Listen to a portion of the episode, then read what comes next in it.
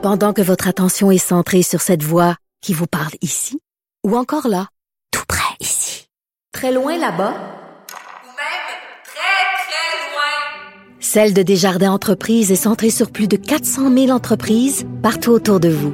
Depuis plus de 120 ans, nos équipes dédiées accompagnent les entrepreneurs d'ici à chaque étape pour qu'ils puissent rester centrés sur ce qui compte, la croissance de leur entreprise.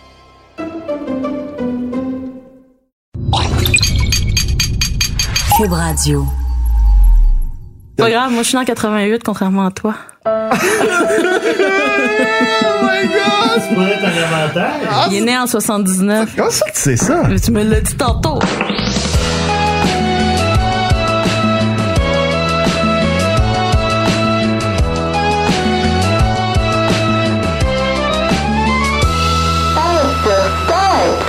André, Oui. c'est quoi, je explique? Christine, est-ce que tu sais c'est quoi le mansplaining? Ah, ben oui, là, à ce que je sache, euh, j'ai une paire de boules, donc oui. Mais là, on est à l'audio, alors, en tout cas, bref. Euh, eh bien, imagine-toi que j'explique, c'est le gamesplaining, mais de façon positive. Ah, ok. Oui, bref, c'est un podcast mensuel qui est euh, issu de la cuisse gauche de Pèse sur Start. Alors, on va être dans le même fil audio et c'est juste qu'une fois par mois, les gens vont être comme « Oh mon Dieu! » C'est comme une voix masculine et un peu sexy qui parle aux gens. Mais qu'est-ce qui se passe? Ça, c'est « Je explique ». Alors, une fois par mois, on va retracer l'histoire de moments forts de la culture geek et des jeux vidéo. Notre euh, but, en fait, avec « Je explique », c'est comme « Christine, imagine-toi une farandole. » OK? Et je suis au centre. Et d'un côté, je tiens avec ma main monsieur et madame tout le monde qui veut s'initier au monde de la culture geek et des jeux vidéo parce que c'est deux sphères qui prennent de plus, en plus de place. Dans mon autre main, je tiens la main des gamers qui, eux, voudraient peut-être apprendre une chose ou deux sur des phénomènes qu'ils pensent maîtriser, mais qui sait, peut-être qu'on va leur apprendre des choses. C'est ça. Je explique, je explique, je explique. Tu me fais titiller, là.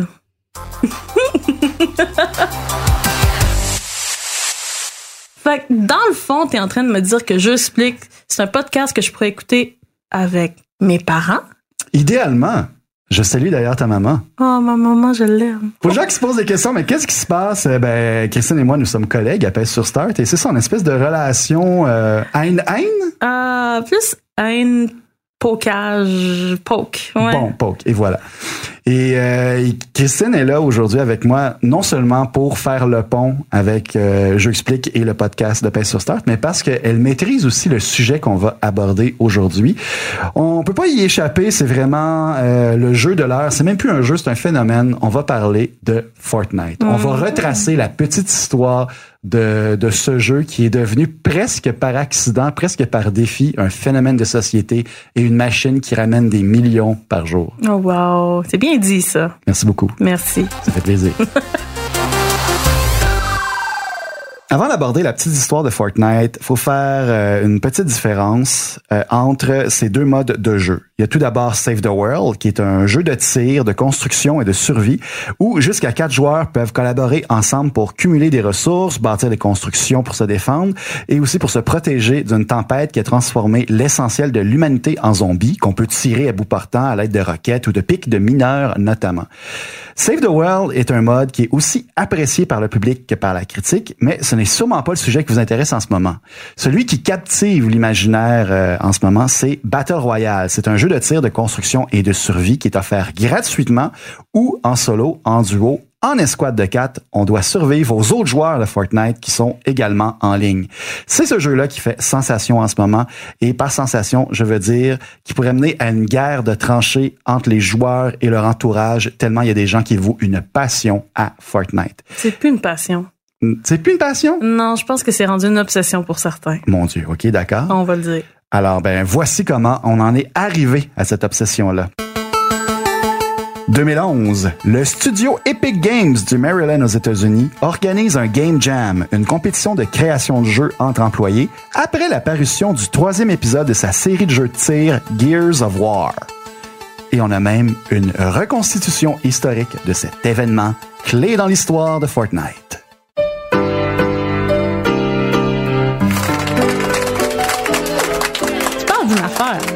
Vous venez de livrer Gears of War 3, puis les critiques adorent ça. Pour vous récompenser, faites donc un autre jeu, puis encore plus rapidement. OK, bye bye. Mais là, se plaindre, là, ça va nous faire avancer, là. On fait quoi, là? Je sais pas, je venais à peine de recommencer à jouer à d'autres jeux. Je me revoyais pas à refaire ça là, là. OK, mais à quoi tu joues de base ces temps-ci? Ben, je joue à des jeux de survie, puis j'essaie de comprendre pourquoi le monde tripe autant sur Minecraft. Minecraft, ça, c'est pas l'espèce de jeu de construction, où tu dois ramasser des ressources, puis euh, pour à peu près fabriquer n'importe quoi, genre? Oui, puis je finis toujours par tenter de construire le plus gros pénis au monde. Ben évidemment, c'est comme c'est c'est toi. là. mais mais tu tiens de quoi là? On pourrait peut-être faire un jeu qui est autant un jeu de survie que de construction où tu peux pas construire le plus gros pénis au monde.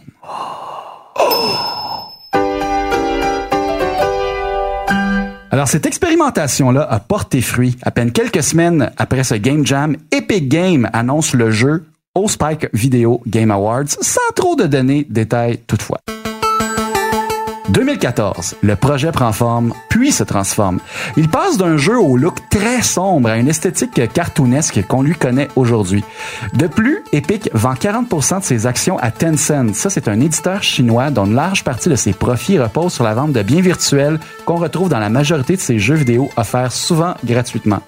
Ainsi, le joueur ne se retrouve plus à payer qu'une fois pour acheter un jeu, mais bien quand ça lui plaît pour améliorer souvent qu'esthétiquement son personnage. En entrevue avec Polygon en 2014, le fondateur d'Epic, Tim Sweeney, indique que l'avenir de son entreprise est de développer des jeux accessibles, comme Fortnite, qui peuvent être joués pendant des centaines, voire des milliers d'heures. Et étrangement, c'est un film japonais de science-fiction super violent paru en 2000 qui lui permettra de faire de Fortnite un jeu aussi accessible, voire familial. C'est drôle qu'on dit un jeu accessible familial puis qu'on compare un film très sanglant. Ouais, ouais, ouais, ben c'est vraiment euh, ils ont fait une espèce de belle pirouette vraiment pour adapter euh, Battle Royale parce que c'est le, le titre du film en un jeu. On va en parler euh, dès maintenant avec un voyage dans le temps.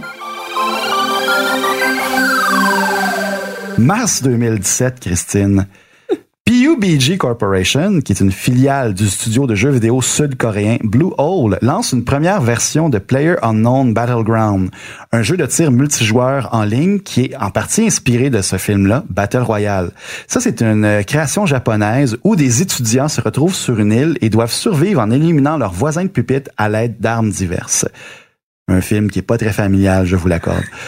Au fil des mois suivant le lancement mondial, le jeu vient autant rejoindre les fans que la critique, en plus de rapporter assez d'argent pour remplir des piscines de pièces d'or comme Picsou. En juin 2018, moins d'un an après sa parution, plus de 50 millions d'exemplaires de Player Unknown Battleground ont été vendus à travers le monde selon Polygon, ce qui en fait le cinquième jeu le plus vendu de tous les temps. Il ne dépassera pas Tetris, évidemment, parce que Tetris est le jeu le plus vendu et le meilleur Le aussi. meilleur jeu au monde. Mais quand même, l'exploit revient à PlayerUnknown Battleground d'avoir euh, popularisé euh, un nouveau genre de gaming. Le Battle Royale est officiellement né. Christine, Tetris Battle Royale? Est-ce qu'on Oh. tient de quoi? Oh, on se lance des cubes d'en face. Et voilà. Yes. De retour en juillet 2017, une première version de ce qui est connu comme Fortnite Save the World est dévoilée et mise en vente. Yes! Et maintenant, place à une reconstitution historique.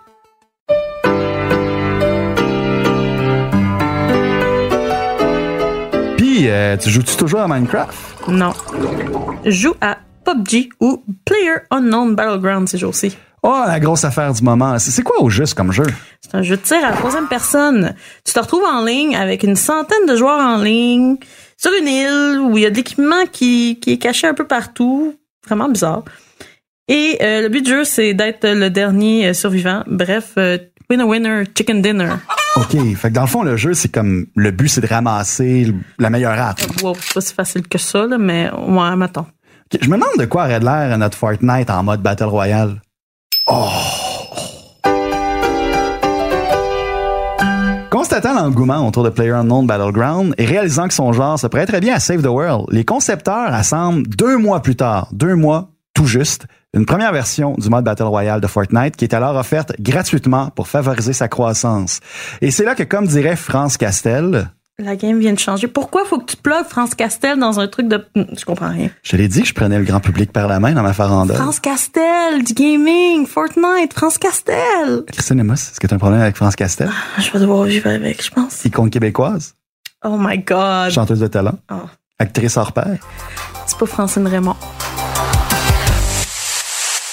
Parlons des succès de Fortnite parce qu'aujourd'hui, Fortnite Battle Royale est disponible sur Windows, sur macOS, sur PlayStation 4, sur Xbox, sur Nintendo Switch ainsi que sur téléphone, Android et iOS. La version pour micro-ondes ne devrait pas tarder. Selon Game Industry Biz, les versions mobiles de Fortnite rapporteraient plus de 1,2 million de dollars américains par jour via les microtransactions du jeu. Ça, là, c'est plus que le salaire annuel de Paul Byron des Canadiens de Montréal. Bravo. T'as inséré un autre truc de culture générale dans le podcast. OK, mais t'as pas de problème avec le Canadien de Montréal, mais t'as un problème avec France Castel. T'as un problème avec le Canadien de Montréal? OK, on continue. Hasbro aussi vient de lancer une variante Fortnite de Monopoly. On vend également des déguisements d'Halloween officiels du jeu, ainsi que des décorations d'Halloween comme un autobus gonflable de 5 mètres de haut pour la modique somme de 400 dollars. Pour les gens qui se demandent, mais pourquoi un autobus? C'est ce qui transporte les joueurs de Fortnite sur l'espèce d'île où est-ce qu'ils vont s'entretuer. Extraordinaire. En septembre dernier, l'animateur Jimmy Fallon a été jusqu'à imiter des danses de victoire de personnages de Fortnite sur son célébrissime talk show en compagnie du boys band coréen BTS. Parce que pour les gens qui ne le savent pas, Fortnite, tu peux célébrer aussi quand tu veux, en fait, pas juste quand tu tues quelqu'un, avec une danse de ton choix. Et tu peux aussi lancer des grenades de danse. Des grenades de danse? Dans le fond, ça lance une grenade Ouais. qui pop une boule miroir Ah oui. et qui fait partir de la musique et qui fait obligatoirement danser ton opposant. OK. Et ben, pendant ce temps-là, tu peux en profiter pour le tuer. Et ça, c'est quelque chose qui vient d'être ajouté au jeu. Ça fait ouais, à peu près euh, quelques mois que ça a été ajouté. C'est ce qui est fascinant aussi avec Fortnite, c'est que tu as de différentes saisons et euh, de jeux. Et avec ces différentes saisons-là, il y a du contenu qui est ajouté et retiré. Comme là, on a ajouté aussi des petous. On a maintenant des chiens dans Fortnite. Je me trompe pas, oui. En effet, c'est incroyable à quel point ça bouge. Et d'ailleurs, euh, ça s'adapte aussi aux fêtes. Il y a eu un mode Halloween aussi qui s'est euh, greffé au jeu récemment. Bref, Fortnite est passé de jeu vidéo à source de revenus, puis à un phénomène de société, alors que bon nombre de parents et d'enseignants rapportent que le jeu, surtout sa version mobile, déconcentre les enfants en classe. Faut d'ailleurs dire que dans les vestiaires du Canadien, il y a eu des problèmes, euh, notamment des joueurs qui étaient trop fatigués parce qu'ils ont joué à Fortnite toute la nuit. Et ce n'est pas qu'une affaire de hockey. Tu marques un point, par exemple, Christine. Euh, en mai dernier, on rapportait que le lanceur partant des Red Sox de Boston, David Price, a manqué un match contre leur ennemi juré euh, des Yankees car euh, il souffrait de son poignet parce qu'il avait trop joué à Fortnite. On parle quand même ici d'un athlète professionnel qui gagne des dizaines, voire des centaines de milliers de dollars par année et qui a mis ici son gagne-pain en enjeu parce que il voulait vraiment finir premier. Tu penses que je peux prendre maladie pour ça aussi? Oui, mais on va rire.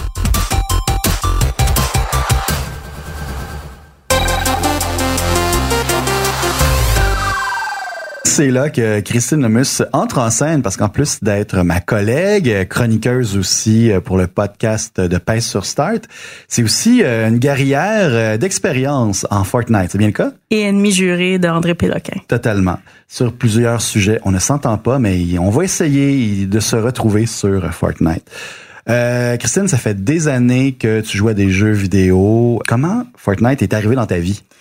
Ben, c'est arrivé un soir où est-ce que j'étais pauvre, OK. puis que la paye était pas rentrée, Mhm. et qu'on m'a dit que Fortnite existait et que c'était gratuit. Hmm. Alors, euh, je me suis mis à jouer à Fortnite. OK. Puis, euh, ben, je suis arrivée avec beaucoup de soirs, beaucoup de journées, je suis arrivée avec des cernes parce que j'ai joué à Fortnite. euh. Ceci explique cela. Voilà. et et qu'est-ce qui distingue Fortnite de ses compétiteurs? Euh, je crois que c'est le fait que le jeu est d'abord avant tout, il est gratuit. Le Battle Royale est gratuit.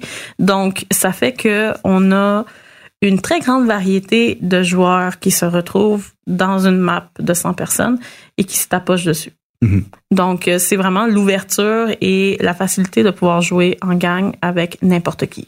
D'accord. Euh, Est-ce que l'aspect construction aussi, qu'on peut se défendre en construisant des murs ou euh, construire des escaliers pour avoir accès à des montagnes, des trucs du genre, est-ce que ça le distingue aussi? Ce que j'ai beaucoup aimé de Fortnite, c'est dont l'aspect construction est fait en sorte que on développe une habileté différente, des réflexes différents dans notre manière de jouer. Est-ce que tu irais jusqu'à dire que Fortnite a un aspect éducatif? Non. non du tout, mais Fortnite euh, a peut-être un aspect pas éducatif, mais développe la motricité Mhm. et la logique chez les jeunes peut-être. Oh, Je my pourrais God. dire ça. Oui, je pourrais dire ça. T'es en train de donner tellement d'arguments ici à des jeunes là, quand les- leurs professeurs vont leur dire qu'ils devraient pas jouer à ça en classe. Là. Si Christine l'a dit, j'ai pas sur Stars parce que c'est vrai. Ah, j'ai tellement peur d'ouvrir no- notre boîte de courriel après ça.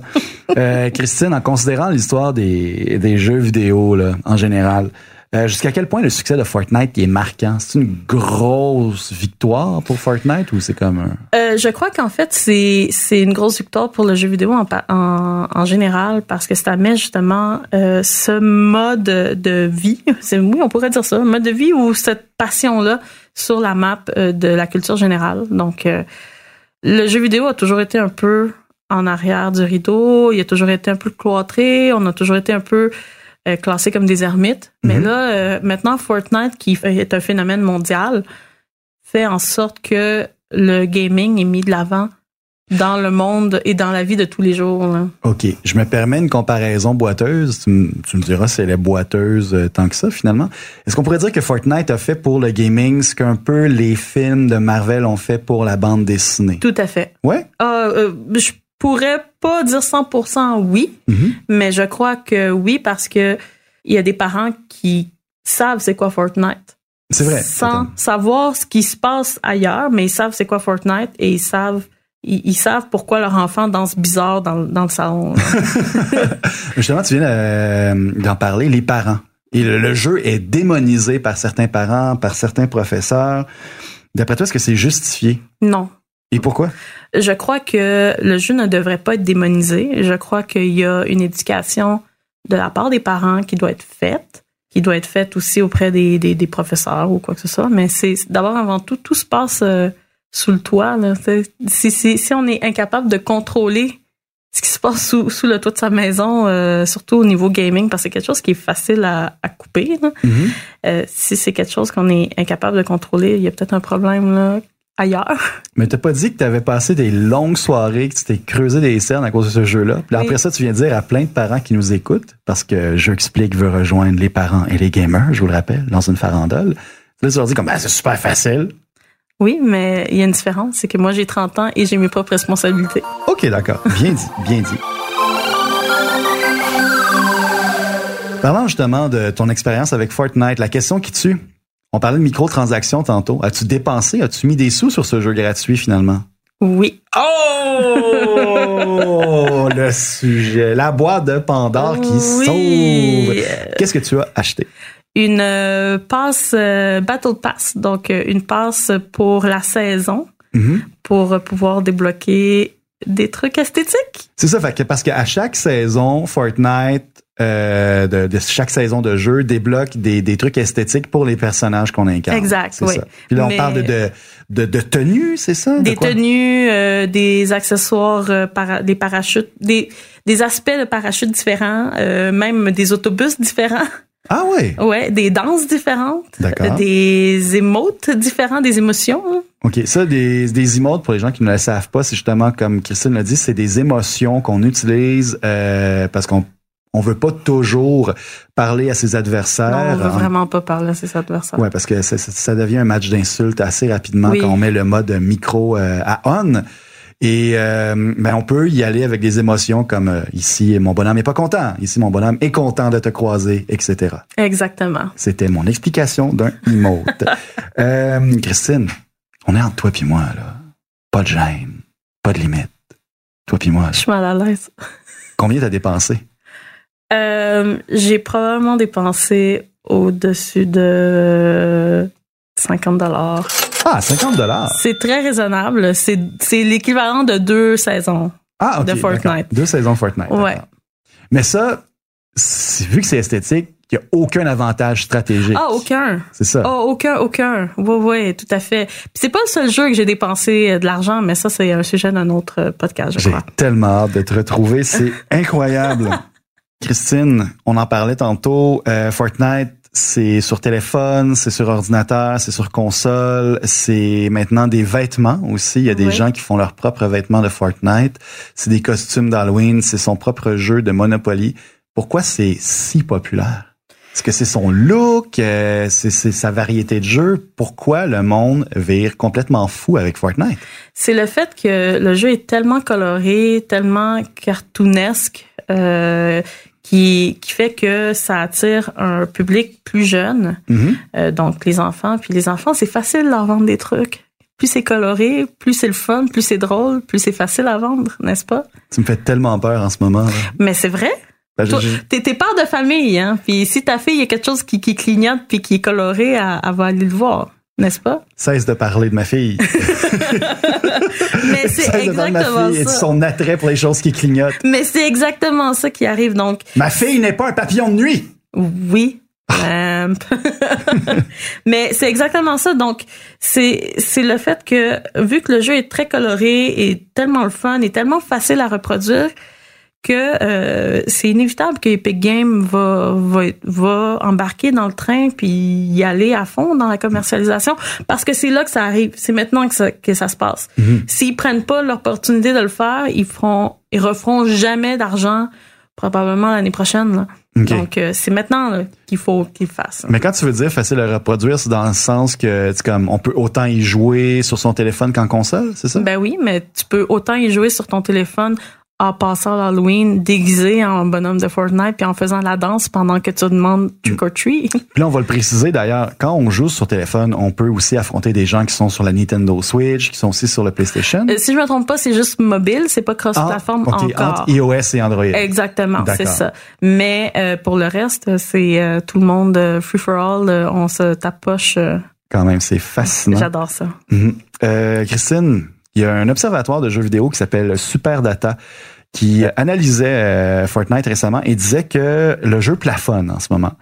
À quoi doit-on s'attendre? Est-ce que c'est est-ce qu'il y a une chute à venir pour Fortnite ou c'est juste un plateau qu'on va défoncer plus tard?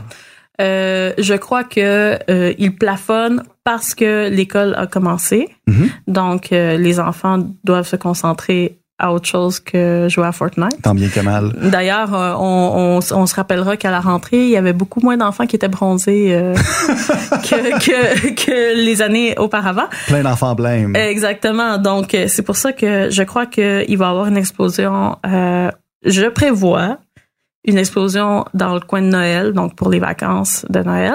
Mhm. Et je prévois probablement une explosion peut-être à l'été qui s'en vient parce que ça reste un jeu gratuit. Ça reste un jeu qui est accessible à tout le monde.